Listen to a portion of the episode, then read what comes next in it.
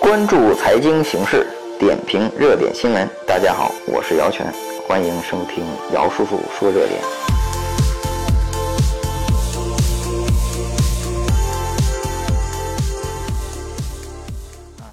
姚明的经营啊，姚明经营之道，姚明跟我一般大，八零年的，比我还小几个月，但是人家经营上和这个投资方面呢，挺有头脑的。姚明其实也是个大 IP，其实这个篮球这块儿的篮球运动员大家知道吧？篮球运动员的这个收入比足球运动员要高多了。我们知道这个美国这个 NBA 的一个篮球运动员的转会转转这个转会啊，这个费用是多少钱呢？基本上是足球运动员顶级运动员十倍。像皇马啊，什么那些什么那些呃，巴萨啊这些好的球员，跟这些篮球运动员比收入起来就是十分之一，九牛一毛的东西。姚明呢也是非常嗯这个有天赋，毕竟两米二十一的身高啊，在中国运动员来讲，我觉得在全世界打篮球来讲都算不算最高的吧，但是那也算是非常顶级了，高中锋啊。火箭那时候也因为姚明在中国拥垫了一帮这个粉丝。所以现在哈登还挺火的，那那天看哈登，但姚明呢非常精明，而且也没什么绯闻，他不像那些，那那那那些什么像哈登啊这些的花边新闻非常多啊，什么很干净，嗯，几次比较早这个跟叶莉结婚了呀，生孩子什么的，这个也挺，嗯，挺正派的一个人啊，就至少从这个整个的外表看，我从外边看啊，现在也是国家的。篮协主席，哎，也算是非常年轻。我觉得他就是姚明，就是一个品牌，对吧？姚明就是个品牌，而他这个大 IP 呢，非常的在意自己的形象，一直没有什么，呃，什么负面啊。你看过去上海有几个比较有名的足球运动员啊，比如说这个范志毅，那都是那过去的很多事儿啊，打架呀什么都很多啊。但是你看姚明，也是上海的，但是呢他就没有这么多这些事儿。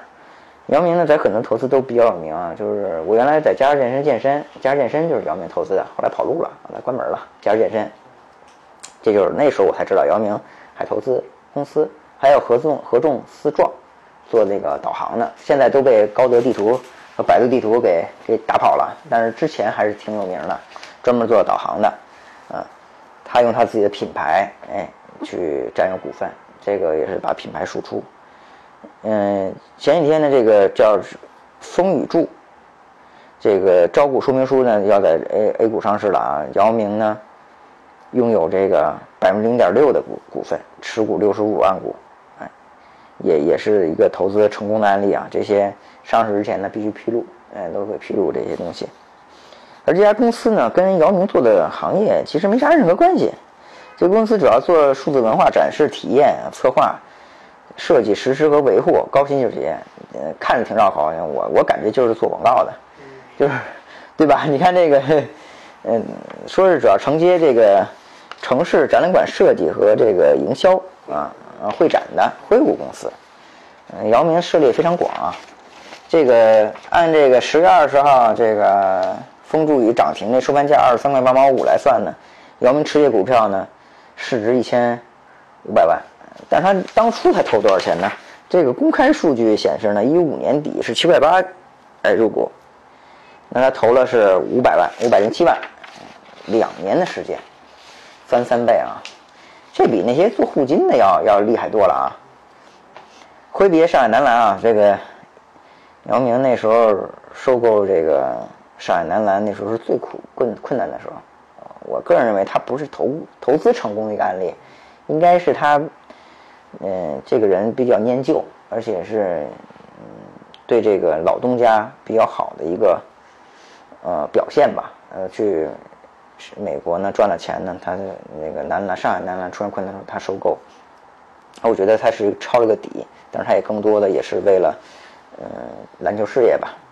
这次他当这个篮协主席呢，也是为了避嫌，应该是也应该有相关的规定，那他把这股份转让了，那也赚了不少钱啊。嗯。据说啊，他那时候投了是两千万，嗯，两千万，那赚的也挺多的钱的啊。这个姚明上任这个篮协主席之后呢，一直在改革。嗯，第一呢，商业化，我觉得就是重点是商业化，所有的改革商业化，让这个有人来看篮球，有人来看篮球，篮球的这些品牌呢能输出，哎，我觉得这才行。新的 C A C B A 现这个赛季呢，这个管办分离，嗯，前景非常好啊！而且我看现在很多人现在也也开始又重新看 CBA 了。姚明呢，投资的企业呢有二十多家，就包括姚餐厅啊、上海篮球、东方篮球俱乐部啊、合众四创、加州健身啊、太阳花酒店、阔德酒庄园，涉猎非常广。体育呢是他老本行，包括还有一些地产呀、股权投资。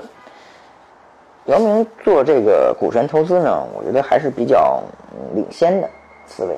他是成立这个跟他太太叶丽成立这种股权投资公司或者股权投资基金，用基金的名义来投资，而不是以个人的名义来投资。这有几个好处。第一个好处呢，就专业的人干专业的事儿，这些人去专业的公司去管理。另外一个呢，也防止这自己因为自己的品牌受到一些影响，比如这公司出现问题的时候，这个影响到自己的品牌。